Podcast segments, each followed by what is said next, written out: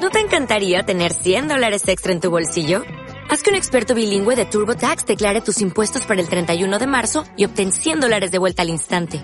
Porque no importa cuáles hayan sido tus logros del año pasado, TurboTax hace que cuenten. Obtén 100 dólares de vuelta y tus impuestos con 100% de precisión. Solo con Intuit TurboTax. Debes declarar para el 31 de marzo. Crédito solo aplicable al costo de la presentación federal con TurboTax Full Service. Oferta sujeta a cambios o cancelación en cualquier momento. Okay, round two. Name something that's not boring. A laundry? Ooh, a book club. Computer solitaire, huh? Ah, oh, sorry. We were looking for Chumba Casino. That's right. ChumbaCasino.com has over 100 casino style games. Join today and play for free for your chance to redeem some serious prizes. ChumbaCasino.com. No purchase necessary. Full prohibited by law. 18 plus terms and conditions apply. See website for details. Equilibrio entre alma, mente y cuerpo. Bienvenidos a Sanamente, la cita con el bienestar. Dirige Santiago Rojas.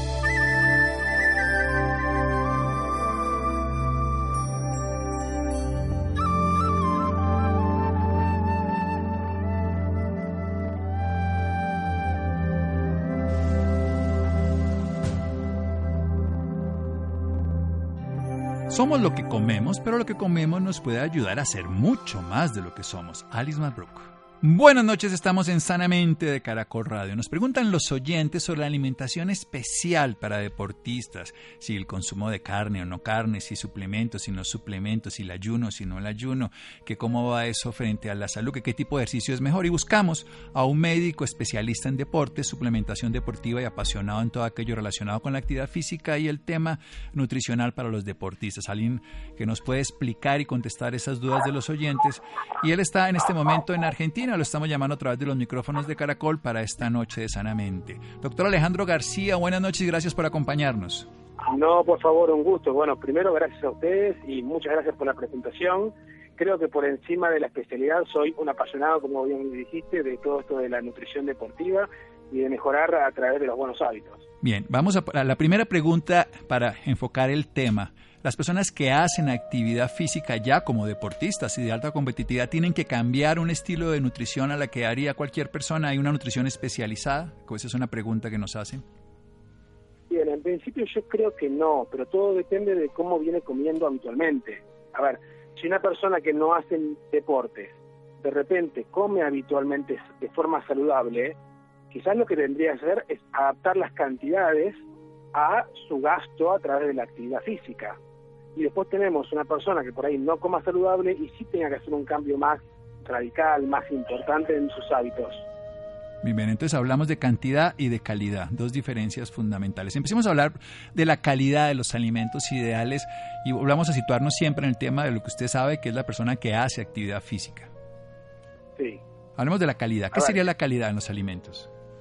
La calidad de los alimentos siempre, a ver, yo creo que nosotros los profesionales de la salud estemos en el ámbito que estemos, yo en, mi caso me dedico más al deporte, pero creo que sea la profesión que estemos manejando, la especialidad que estemos manejando, siempre debemos profesar de que nuestros pacientes mejoren la calidad del alimento, digo, traten de comer eh, menos alimentos ultraprocesados, eh, cosas que vengan en paquete, por tratar de generalizar, sí, golosinas, etcétera, y tratar de inclinar más la balanza hacia alimentos naturales, alimentos como frutas, verduras, hortalizas, legumbres, semillas, depende de también el tipo de nutrición que lleve, porque también está aquel que diga, no, bueno, yo como de todo, soy un omnívoro y como también alimentos de fuentes animales, entonces también serán carnes, serán huevos, serán lácteos, pero eso también tiene que ver con los gustos y las necesidades de cada persona.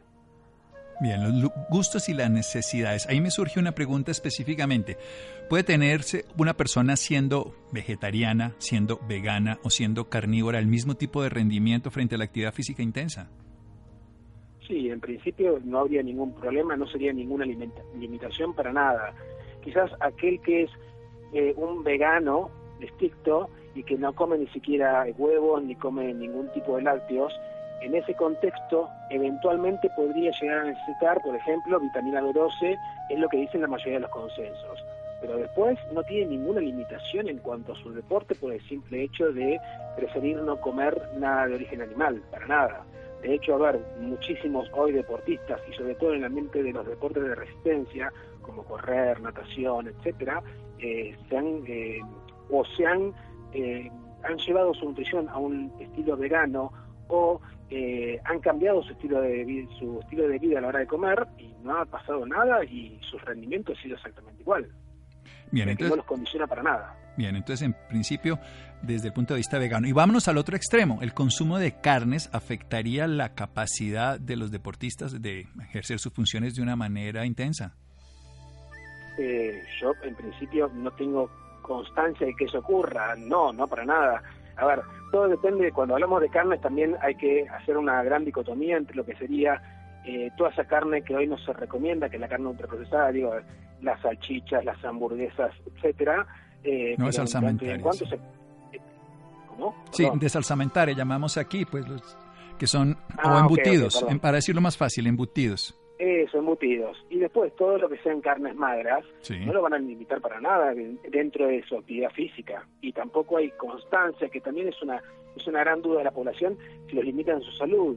Y la realidad es que los estudios a la hora de evaluar carnes magras tampoco limitarían su salud.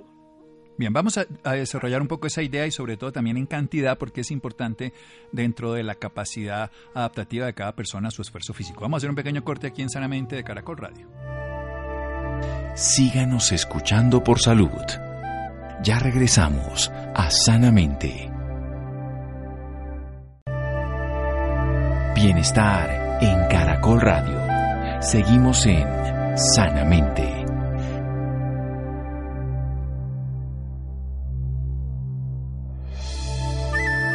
Seguimos en Sanamente de Caracol Radio. El doctor Alejandro García es médico especialista en deporte, suplementación y sobre todo, como él se define, apasionado en todo aquello que tiene que ver con la actividad física.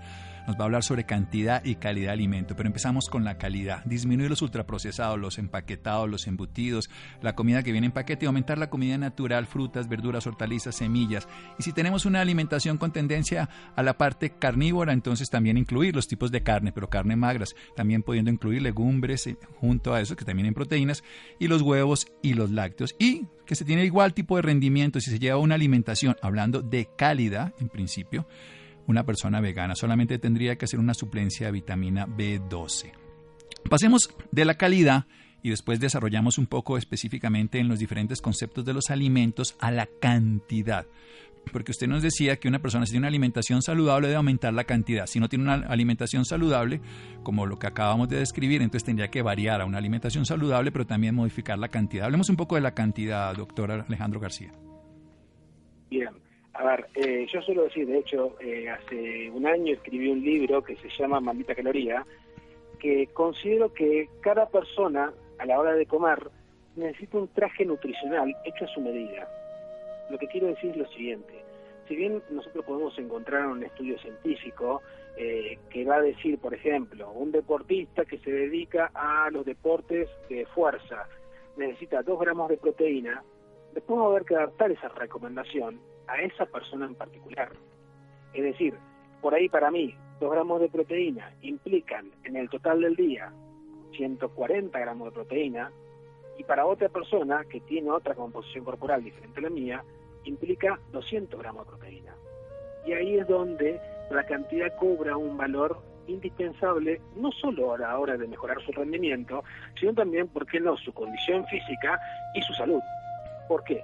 porque sabemos que por ahí el alimento de buena calidad le hace bien a su salud, pero en cantidades excesivas, no. Entonces ahí es donde cobra importancia la calidad y la cantidad.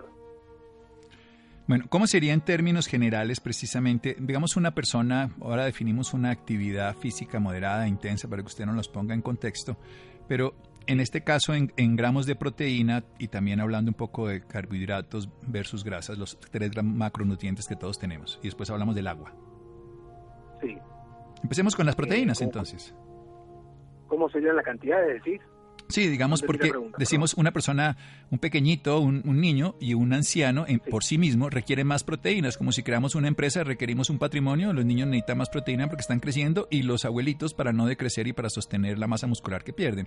Y en el, en el medio, los demás seres humanos, ¿qué? Sí, bueno, cuando hablamos de la población general, eh, en general se suele recomendar hoy en día, hay cada vez más estudios que hablan de un gramo de proteínas por día, cuando digo, un gramo por kilo de peso corporal por día. Es decir, supongamos que la persona pesa 60 kilos, como necesita un gramo por cada kilo, debería estar consumiendo 70 gramos por día. En general, en la población general. Y después, esa recomendación va a cambiar de cada deportista, y no solo de cada deportista, va a, variar dependiendo del peso de ese deportista y del deporte que maneja. Dentro, por ejemplo, del deporte recreativo, el deporte que hago yo, que no compito con nadie, y lo único que quiero hacer es sentirme bien, verme bien, etcétera, yo debería estar consumiendo, que soy deporte recreativo, más o menos un gramo y medio a dos gramos, en el deporte que hago yo, por kilo de peso corporal por día. Por eso saqué la conclusión, supongamos, dos gramos, si yo peso 70 kilos, por cada kilo necesito dos gramos, serían 140 gramos en total al final del día. Sí ahí es donde, por eso yo suelo decir que quizás las recomendaciones generales no son, tan buenas. Sí mm. sirven para generalizar, pero después para aplicar a cada persona en particular hay que evaluar el contexto de qué tipo de deporte hace, qué edad tiene, qué eh, composición corporal tiene, qué experiencia dentro del deporte tiene y qué tipo de deporte hace. Y ahí es donde creo que las individualizaciones son importantísimas. Bueno, como hablamos de la población general y luego sí tendría que ir cada persona, ahora nos recomienda su obra y todo para las personas más interesadas, pero un gramo por kilogramo de peso día. Pero cuando hablamos de un gramo es un gramo de proteína, hablemos un poco de los alimentos, qué cantidad de proteína tiene, porque algunos alimentos como ciertas carnes tienen más las rojas que las blancas y más que las legumbres, por ejemplo. Sí, ¿Cuántos gramos tiene cada, alimento? Sí, más o, pues más o menos en porcentaje frente a lo que uno consumiría, porque no estamos hablando de 100 gramos de carne, sino 100 gramos de proteína de la carne o de lo que sea. Claro, o sea, siempre hay que hacer esa aclaración, digamos. Una cosa, a ver, no es lo mismo un gramo de proteína que un gramo de carne. Eh, vamos a hacer un ejemplo para que se entienda. La carne roja anda aproximadamente en 24 gramos de proteína. 100 gramos de carne roja tienen aproximadamente 24 gramos de proteína. Y después tenemos, qué sé yo, el pollo, para aquel que consume carnes blancas, el pollo más o menos tiene 22 gramos de proteína. Entonces, ahí donde hay que ir evaluando y donde justamente hay que armar ese que yo mencionaba hace un ratito, ese traje nutricional hecho a la medida de cada persona para evaluar cuánta cantidad debe comer cada persona. A ver, esto siempre en el contexto de, eh, porque cualquiera si nos escucha, nosotros dos va a decir, pero hay que hacer todo eso, y no, yo creo que eso depende de cada persona está aquel que quiera consultar con algún especialista en, la materia y quiera jugar con los detalles, y está quien te diga, no, yo no quiero jugar con los detalles, y en principio vamos a decir, bueno, quizás no quieren evaluar las cantidades y se va a quedar con la cantidad o con la calidad del alimento, pero eso depende de cada persona. Sí, pero cuando... con el detalle tan fino, digamos. No, ya más fino cuando ya se va uno dedicando a la necesidad nutritiva en el paciente y también a la necesidad en el caso del deportista, hablando de los dos extremos, del enfermo y del deportista. Pero sí es más importante, y usted lo dijo primero, la calidad del alimento, no ultraprocesado, más natural, alimento vivo, verduras, frutas, hortalizas, semillas, huevos, leche, y en este caso para los veganos la suplencia de vitamina B12. Pasemos un poco a las grasas, esto que también es un tema muy controversial en el mundo moderno hoy de la nutrición frente a la capacidad de deporte. ¿Son mejores que los carbohidratos para hacer deporte? ¿Es ideal consumirlos antes, durante, después? Eh, mira, la verdad que la evidencia científica cuando, eh, digamos, trata de ser objetiva, porque a veces tenemos eh, evidencia científica que está cegada por la información que ya tiene el autor o que busca ciertas conclusiones, nos va a decir que en tanto en cuanto nosotros estemos comiendo hidratos de carbono saludables o grasas saludables, la realidad es que no hay ninguna diferencia, no, hay que, no es que hay un micronutriente, un macronutriente perdón, mejor que el otro. Siempre lo ideal sería que a la hora de buscar macronutrientes que nos den energía, en tanto y en cuanto nosotros seamos responsables a la hora de jugar, como hablábamos recién, con las cantidades y la calidad de los hidratos de carbono y de las grasas, los dos nos van a aportar energías, nos van a incluso, supongamos que yo quiero mejorar mi masa muscular, van a mejorar ese entorno anabólico dentro de mi metabolismo para que también pueda desarrollar mi masa muscular, me van a ayudar, si yo los consumo las cantidades ideales, me van a ayudar incluso a mejorar mi energía sin deteriorar mi estado físico, porque hay mucha gente que piensa que porque consume carbohidratos eh, tiene tendencia a engordar, y esto no es así, por ahí lo que pasa es que está consumiendo carbohidratos en exceso, o carbohidratos de mala calidad, pero en tanto y en cuanto consuman la calidad ideal y la cantidad ideal, no va a engordar y va a tener la energía para tolerar un deporte y para realizarlo sin ningún inconveniente. Frente al consumo. sí. Tratando de resolver, perdón, la pregunta que hicimos al principio, no es que las grasas son mejores que los hidratos, ni al revés, ni que los, ni que los hidratos son mejores que las grasas. No, todo depende de la calidad y la cantidad de la que consumamos. Sí, eso queda claro. Es la calidad siempre primero, luego la cantidad, pero si no hay calidad, evidentemente ese alimento ya no tiene sentido utilizarlo. Pasemos a un tema que es el agua, el consumo de agua frente al ejercicio, a la actividad antes, durante, después y pasemos a los tipos de ejercicio, un ejercicio de resistencia y uno de fortaleza, para que podamos como meterlo dentro de un tema que usted bien conoce. Bien, creo que no sé qué ocurre allá en, allá en tu país, pero acá en mi país eh, la gente en general, tanto los hombres como las mujeres, incluso aquellos que hacen deportes, no tienen la cultura de tomar agua y cada vez tenemos menos eh, gente tomando las cantidades ideales de agua. Cuando hablamos de las cantidades ideales de agua, vamos a usar las recomendaciones generales y vamos a hablar de dos litros aproximadamente por día. Después está quien necesite más porque es un suda, suda profusamente, o alguien que necesite menos porque por ahí o la actividad no necesita tantos líquidos eh, o suda menos. Pero en principio, todas las actividades necesitan de mínimo líquidos y mínimo agua. Después tendremos aquellos deportes de resistencia, como por ejemplo correr, vamos a hacerlo de ejemplo, que eh, sabemos que la primera hora el agua le va a ser muy efectiva y pasada esa hora quizás va a tener que transportarle a esa agua aparte hidratos.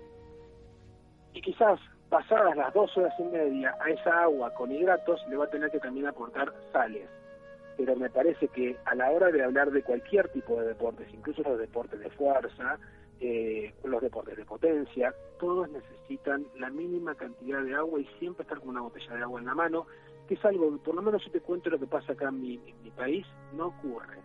Nosotros, por ejemplo, ahora estamos en pleno verano y, hay un calor que en, esta, en este lugar del mundo son 38 grados y es bastante fuerte, y sin embargo así ves a la gente corriendo en la calle, eh, sin una botella de agua en la mano, que es algo que a mí realmente me llama la atención. Bueno, y usted como médico lo sabemos en un pequeño corte, doctor García, y seguimos en un momento aquí en Sanamente de Caracol Radio. Síganos escuchando por salud. Ya regresamos a Sanamente. Bienestar en Caracol Radio. Seguimos en Sanamente.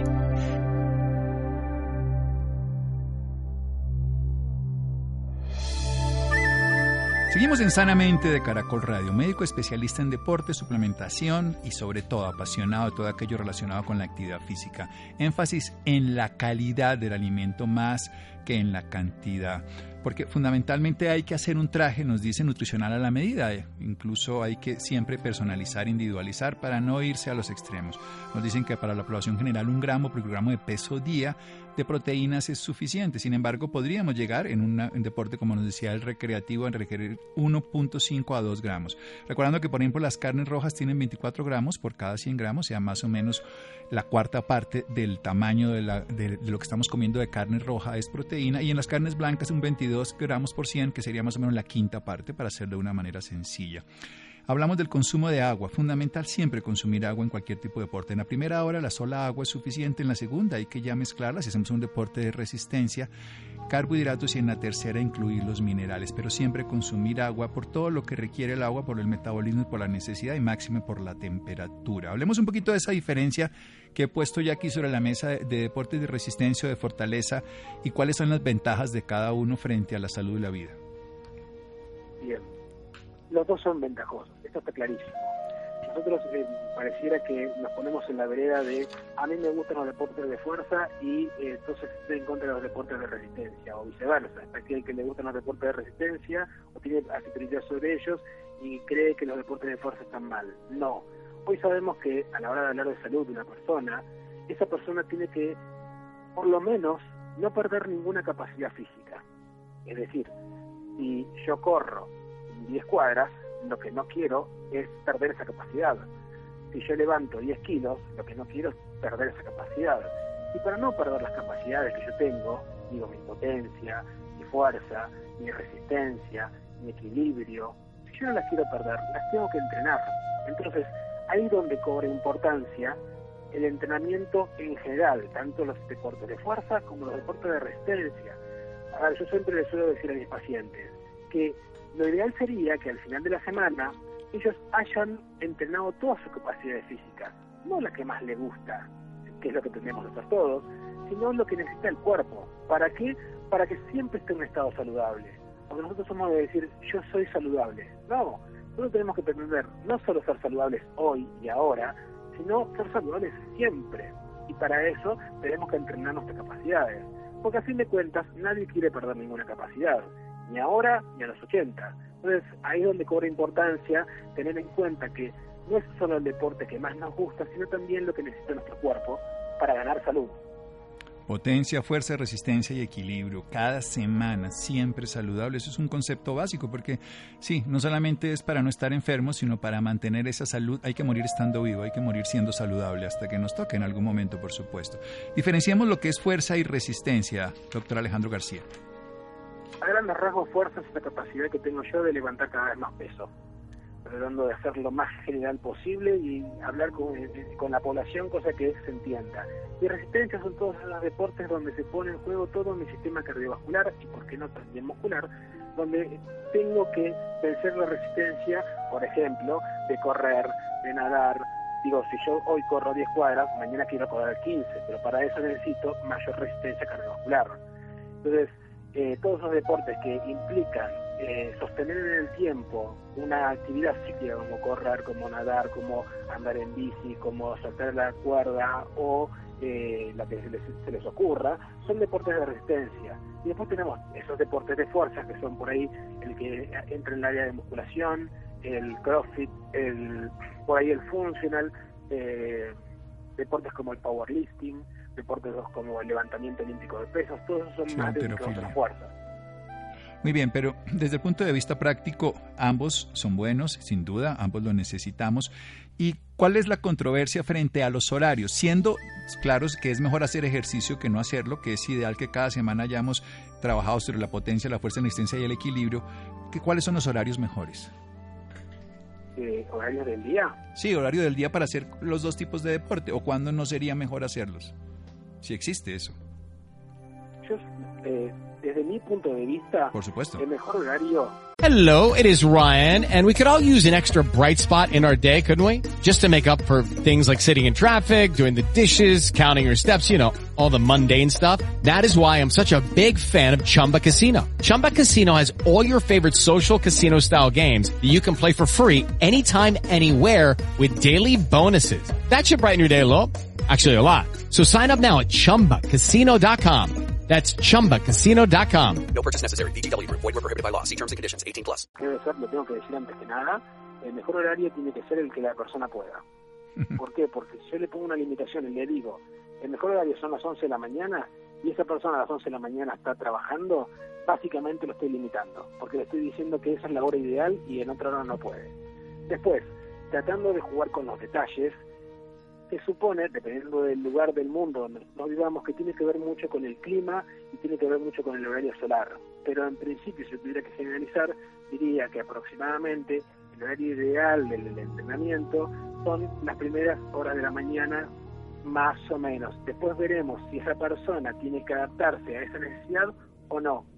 Y también influye el clima. A ver, eh, en general esto es un dato que no, no sabemos y el, el, el, clima ideal para entrenar son 13 grados. Obviamente que eso no quiere decir que yo no pueda entrenar con 28 grados, pero obviamente que con 28 grados mi eh, capacidad se va a ver deteriorada porque no estoy entrenando con la temperatura ideal.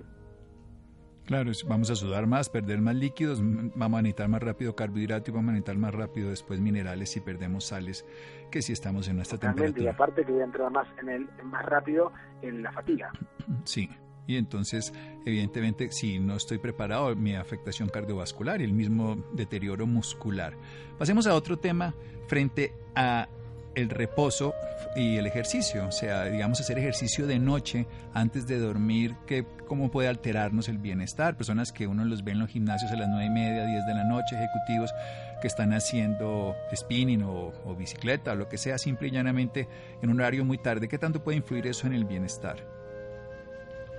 Eh, sí, quizás, a ver, entendiendo que como vos dijiste, son personas que por ahí están en una oficina y es la única hora donde pueden entrenar, eh, uno dice, bueno, trata de resignar la recomendación que puede llegar a dar, pero no es el horario ideal, porque básicamente está poniendo el cuerpo en una situación de estrés y dentro de una hora o media hora o una hora y media, esa misma persona se pide a descansar, que quizás logra descansar por fatiga, por cansancio, por todo lo que ocurrió en el día, pero insisto, está descansando por fatiga, no porque indujo a un buen descanso y un buen sueño. Quizás no sería el horario ideal para entrenar. Pero bueno, a ver, como yo te decía recién, lo que pasa en mi país normalmente es que el común denominador de la gente está entrenando, el, prime time del entrenamiento sería entre las 8 de la noche y las 10 de la noche, que es el horario donde la gente sale del trabajo. Sí. No es el horario óptimo, pero es lo que se puede y sí sabemos que lamentablemente no es el horario ideal porque, mm, como te decía, está poniendo al cuerpo en una situación de estrés en horarios donde se supone que nosotros tendríamos que estar llevando al cuerpo a una situación de descanso o invitándolo al descanso. Bien, hay que hacer énfasis. Siempre es mejor hacer ejercicio que no hacerlo. Ahora escojamos el horario mejor, pero partamos siempre de esa base. Pasemos a un tema muy controversial que tiene que ver con el ayuno. El ayuno se ha visto muchos beneficios en muchas enfermedades como la diabetes, la hipertensión, el sobrepeso, que no es una enfermedad, es una condición adaptativa, pero que está de moda en el mundo. Pero ¿qué tiene que ver el ayuno en los deportistas? ¿Se puede o no se puede hacer? ¿Llegamos al extremo y generamos enfermedad? No, no. A ver, todo depende de la información que tenga la persona antes de afrontar un. Y todo depende, en el caso del deporte, todo depende del tipo de deporte que va a encarar no es lo mismo una persona que va a salir a correr un ratito que una persona que se va a querer correr una maratón. Eh, no es lo mismo una persona que va a hacer un entrenamiento el cual, al cual está habituado, como por ejemplo una hora de musculación, que una persona que, por eso todo tiene que ver, no solo con el ayuno, sino también con la actividad física que va a hacer, el tiempo de la actividad física y la intensidad de esa actividad física. Yo no le recomendaría a nadie que salga a correr una maratón en ayunas, pero si me va si esa persona me dice, mira, Ale, yo solo voy a correr una hora y estoy acostumbrado y me siento más cómodo entrenando en ayunas porque me siento muy pesado si como algo antes de comer, y quizás yo le voy a decir, no hay ningún problema, anda a correr en ayunas, porque no va a pasar nada, y más sabiendo que a vos no te hace mal. Pero después, eh, el ayuno sí ha generado una gran controversia. Creo que eh, a mí eh, el ayuno me genera muchas dudas también, así como controversias, porque en general el ayuno se lo suele comparar o con comer muy mal, a la hora de evaluar los estudios, diciendo, o no se lo suele comparar con nada. Es decir, estudian a gente que hace ayunos y dicen que la gente que hace ayunos vive, eh, tiene una buena calidad de vida. Lo cual estoy totalmente de acuerdo. Es muy probable que esa persona que esté acostumbrada a hacer un ayuno tenga una buena calidad de vida. Pero también sabemos que eh, lo más importante, más que el ayuno en sí mismo, me parece a mí, en mi opinión personal, es que no solo eh, comamos bien, sino que comamos en horarios diurnos, en horarios donde el sol está arriba, desde el horario desde que el sol sale hasta que el sol se pone. Y técnicamente, si nosotros, por lo menos en este lugar del país, en este lugar del mundo, donde eh, hoy está bajando el sol a las 7 de la tarde, y técnicamente la persona estaría haciendo un ayuno, un ayuno incluso de teoría de 14 horas, que es el horario desde que baja el sol hasta que vuelve a salir. Eh, y no está mal, porque a fin de cuentas lo estaría haciendo todos los días y sería algo muy saludable. Estaría juntando dos recomendaciones que se suelen dar hoy en día eh, en la evidencia científica. Uno es comer horarios solares, dos, hacer un ayuno. Y no habría ningún problema. Pero después la pregunta que yo eh, me suelo hacer es, ¿qué diferencia hay entre una persona que come saludable, y ahora estamos de vuelta hablando lo mismo que hablábamos al principio de la charla. calidad. En buena calidad y con buena cantidad, haciendo ayunos que sin los ayunos. Y la realidad es que me surge la duda de que sea mejor hacer ayunos que que no sea hacerlo. La verdad que creo que no es mejor o no es peor, es exactamente igual, en tanto en cuanto controle la calidad y la cantidad. La calidad y la cantidad, insistimos que lo más importante va a ser siempre la calidad. Y ya para terminar, ¿cuánto tiempo después de comer, de una manera adecuada, ese, ese mito de no puedo hacer ejercicio después de comer, y cuánto tiempo después de hacer ejercicio poder comer? Ok. Eh, creo que esa pregunta es muy individual. Eh, lo que te quería decir es, para que se entienda, suponte que eh, hablamos de mí. A mí me gusta comer antes de entrenar y yo siento que rindo mejor. Y también está otra persona que te puede decir, eh, mirá, no, yo necesito tener un tener el estómago lleno vacío para poder entrenar y me siento mucho más cómodo. Eso es en cuanto a la pregunta que vos me decías, cuánto tiempo tiene que pasar. Sí. Y también tenemos que tener en cuenta qué tipo de alimento consumió, porque hay alimentos que tienen una digestión muy lenta y hay alimentos que no. Entonces también va a tener, va- vamos a tener que tener en cuenta ese alimento que consumió, no solo las sensaciones personales de esa persona. Y después en cuanto al mito de tener que comer algo sí o sí después de entrenar, no, no es necesario. Hoy sabemos que eso, eso, se lo conocía como la famosa ventana anabólica, que se le decía a la gente, por ejemplo, que iba al área de musculación, que si no comía proteínas, por ejemplo, después de haber, inmediatamente después de haber entrenado, iba a perder la masa muscular porque porque no comió proteínas. Hoy sabemos que no es así, hoy se habla de portón anabólico, no de ventana anabólica, sabemos que no es necesario comer inmediatamente después.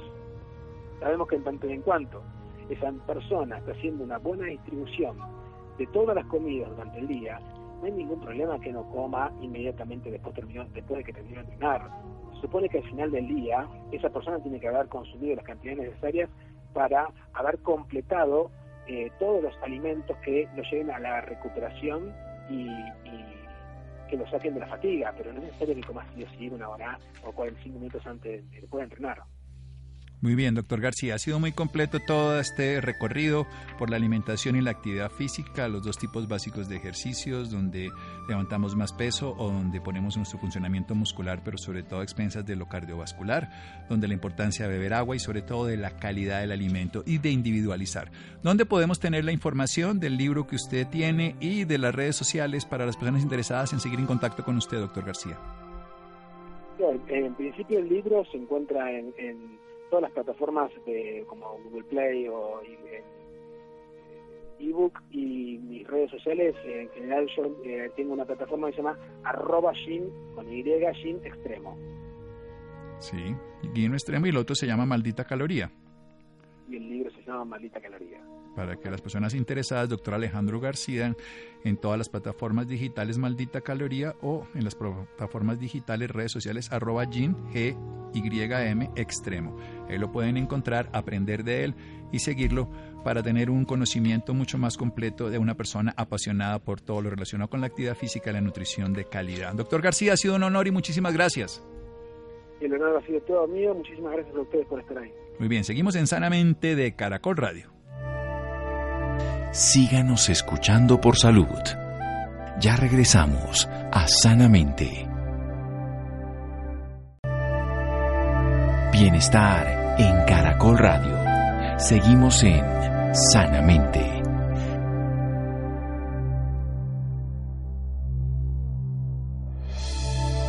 Seguimos en Sanamente de Caracol Radio. Las personas interesadas, nuestro invitado anterior, el libro Maldita Caloría y las redes sociales arroba Gym, G, Y, M, Extremo, Gym Extremo, donde pueden encontrar toda la información sobre actividad física deportiva, nutrición, el conocimiento para llevar a un desarrollo de la manera adecuada de nuestro cuerpo y la salud. Bien, cambiamos de tema. Después de las fiestas y haberse deleitado con los platos navideños y el fin de año llega un sinfín de preocupaciones por el aumento de peso, por la mala alimentación, precisamente que estábamos hablando, problemas de salud como que se suben los triglicéridos, el colesterol, el azúcar. Muy bien, Juan José. Buenas noches Santiago para usted y para todas las personas que nos escuchan a esta hora. Dieta es la palabra más común en este inicio de año. Por ello llevar una alimentación adecuada, consumir frutas y verduras en nuestras comidas, así como beber suficiente agua, realizar actividad física e incluir suplementos dietarios son algunas de las recomendaciones que nos va a compartir esta noche Betty González, Ella es nutricionista y dietista con estudios de la Universidad Nacional, especialista en biometodología del entrenamiento deportivo, certificada antropometrista de la Sociedad Internacional para el Avance de la Cineantropometría y con amplia experiencia en nutrición, asesora Master Trainer y embajadora Nutrilite. Buenas noches Betty y bienvenida a Sanamente. Gracias, buenas noches a todos. Para empezar quisiera que nos comentara cuáles son esos alimentos esenciales que deben incluir en la dieta. Bueno, nuestra alimentación debe ser completa, es decir, que incluya todos los alimentos o los grupos de alimentos. Debe tener fuentes de proteína, es decir, carnes, lácteos, huevos, eh, proteína de origen vegetal como leguminosas, es decir, estoy mencionando lo que son frijoles, garbanzos, lentejas, maní, soya. Eh, además de eso debe incluir eh, fuentes de carbohidratos, es decir, harinas principalmente. escogemos carbohidratos que sean integrales, como por ejemplo harinas a nivel de avena integral, avena en hojuelas, el arroz también preferiblemente integral, eh, podemos escoger también derivados del trigo, panes, galletas, que tengan una buena proporción también a nivel de mm, cada uno de estos constituyentes que nosotros consideramos como fuentes de energía. Eh, necesitamos también eh, tubérculos y plátanos como la papa, la yuca, la racacha. también escogemos la variedad a nivel de fuentes de grasa, grasas de de buen valor nutricional, es decir, aquellas grasas que son principalmente de origen vegetal, como es el caso particular de aceites, aceites mm, tipo eh, soya, jonjolí, eh, olivas, y eh, también incluir frutas y vegetales diariamente con el propósito de que aportemos una buena cantidad de vitaminas, minerales, fibra y también unos nutrientes que llamamos los fitonutrientes es decir, aquellos que le dan el color, el olor y el sabor a estas frutas y vegetales. Si nuestra alimentación es variada, incluye todos los grupos de alimentos, pues lógicamente vamos a tener un equilibrio entre la cantidad de, calorías y de nutrientes que está recibiendo nuestro cuerpo. Aquí es muy importante que esa alimentación también sea suficiente acorde con nuestras necesidades particulares y que sea pues equilibrada, que sea balanceada para que realmente podamos cubrir con todo lo que nosotros necesitamos diariamente para nuestras eh, actividades cotidianas. Betty, ¿cuáles deben ser, cuántas deben ser las comidas en el día? Nosotros debemos consumir un promedio de unas cinco comidas, depende mucho de los hábitos. Los nutricionistas recomendamos de tres a cinco comidas, principalmente una, una comida fraccionada, es decir, las cinco comidas nos van a facilitar que mantengamos un aporte permanente de calorías y nutrientes y que de esa forma pues podamos distribuir eh, ese aporte nutricional para evitar momentos de digamos de exceso eh, de ayuno, de un ayuno muy prolongado o de eh, periodos muy largos donde no se están recibiendo alimentos y que por lo tanto cuando se llega al momento de consumo de los alimentos puede suceder que nos dé esa sensación de fatiga o de ansiedad. Entonces si, una, si la alimentación es, es equilibrada va a poder eh, manejarse de esa forma, es decir, cinco comidas al día sería una excelente opción. Se sabe que hay algunos factores que contribuyen al bienestar óptimo, al parte de, de una buena nutrición. ¿Cuáles son? Sí, los cinco factores, los cinco pilares del bienestar óptimo están enfocados a modificar hábitos de alimentación, como ya lo mencionamos. El segundo pilar habla en forma puntual de lo que es la suplementación, es decir, escoger suplementos dietarios que permitan complementar la alimentación, servir como una base fundamental para completar lo que nos pueda estar faltando en calorías o en nutrientes. En tercer lugar, pues la práctica del ejercicio regular la Organización Mundial de la Salud nos está recomendando un promedio entre 150 y 180 minutos a la semana. Pueden ser varias sesiones de 30 minutos aproximadamente y preferiblemente entre 5 y 7 días a la semana. Adicional a eso, pues tenemos que tener una actitud positiva, es decir, ver en cada situación eh, oportunidades de cambio, oportunidades de mejora. Aquí se incluye la, digamos, la modificación o el, eh, el tener en cuenta que hay algunos hábitos como el consumo exagerado de bebidas alcohólicas, el consumo alto de cigarrillo, que pues debe restringirse principalmente para evitar todos los efectos colaterales que puedan tener estas condiciones. Y por último, pues el descanso oportuno. Nos recomiendan también entre un promedio de unas 7 a 9 horas eh, como un sueño reparador en la noche, lógicamente, eh, que sea un sueño que no tenga interrupciones para lograr recuperarse de una forma correcta. Algunas personas que trabajan en la noche pues les cuesta un poco más de trabajo y aquí se recomienda pues que las condiciones de la habitación donde se tenga el sueño pues permitan que la persona eh, pueda descansar adecuadamente, es decir, que sea oscura, que sea lejos de equipos electrónicos, sea aquellas pantallas azules que pueden simular que, la, que está de día. Entonces, pues definitivamente sí, la persona eh, durante la noche, o si no lo puede hacer durante la noche, si su trabajo es nocturno, debe eh, garantizar que puede tener mínimo 7 a 8 horas de descanso adecuado. Se sabe que las personas deben pesar de acuerdo a su estatura. ¿Es cierto esto? Eh, sí, se calcula, mm, digamos, eh, eh, utilizamos todavía el índice, se llama el índice de masa corporal o índice de Ketelet. Este índice calcula el peso con relación a la estatura y pues lógicamente eh, así se establece que la persona debe manejar el índice de masa corporal entre 18.6 y 24.9, principalmente con el objetivo que ese peso esté acorde con esa estatura promedio que maneja la persona. Lógicamente, en algunas circunstancias hay que tener en cuenta la composición corporal, es decir, el porcentaje de grasa, la masa muscular, porque hay algunas personas que son delgadas pero tienen excedente de grasa, entonces no es lo más adecuado para mantener un peso saludable. En cuanto al tema del peso, eh, ¿cuál es la cantidad ideal que se, que se debe perder al mes?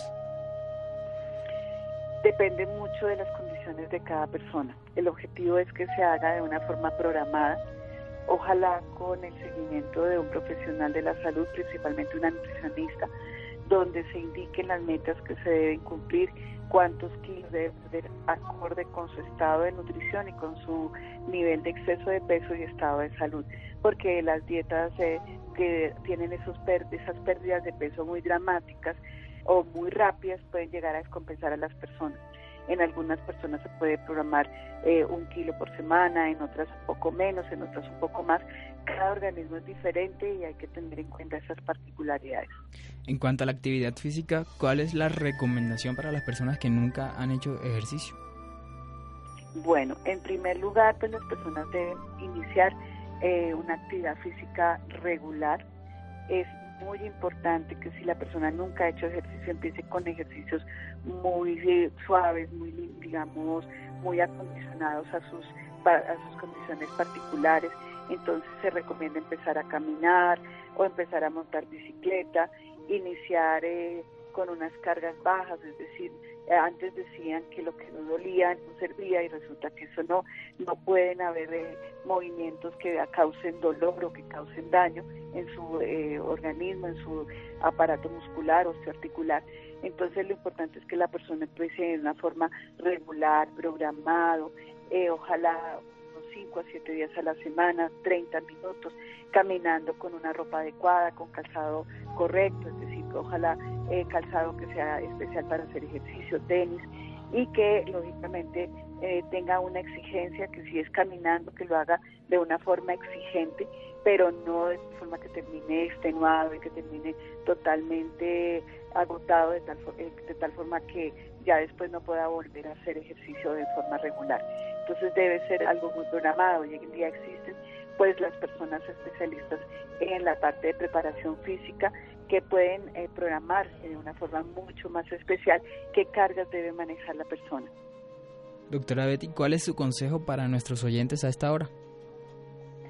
Eh, no, la recomendación básicamente es que las personas implementen los cinco pilares del bienestar óptimo de Nutrilite, cambien sus hábitos de vida, empiecen a, a hacerlo de una forma gradual, recordar que eso está al alcance de nuestra mano, simplemente es tener eh, el objetivo de cumplirlo y ver en cada situación diaria una oportunidad de mejora. Eso simplemente, que lo hagamos, que empecemos ya, que no esperemos al otro mes o al otro año, sino que pensemos que cada día que realicemos ejercicio, que modifiquemos hábitos de alimentación, que tratemos de dormir mejor, que estemos más tranquilos, que manejemos el estrés, nos va a servir para disminuir el riesgo de enfermedades crónicas, principalmente que tanto están afectando a la población general. Excelente. Para nuestros oyentes, cinco consejos. La salud debe ser primordial. Dieta, alimentos esenciales, suplementos dietarios y actividad física. Betty González, muchas gracias por esta valiosa información y por acompañarnos esta noche en Sanamente. A ustedes, muchísimas gracias por la invitación. Bueno, Juan José, muchas gracias. Ahora sí, cerrar el pico, comer saludable, más calidad, sobre todo, que es lo esencial, movernos más con conocimiento. Gracias, Laura, Iván, Ricardo Bedoya y Jessy Rodríguez. Quédense con una voz en el camino con Ley Martín. Caracol piensa en ti. Muy buenas noches.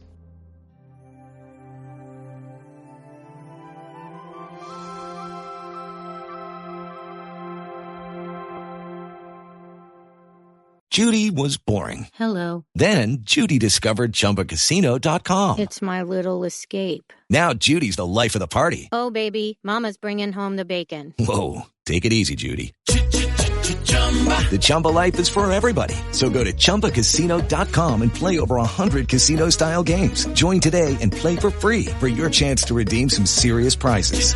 chumba ChumbaCasino.com. No purchase necessary. Void where prohibited by law. 18 plus terms and conditions apply. See website for details.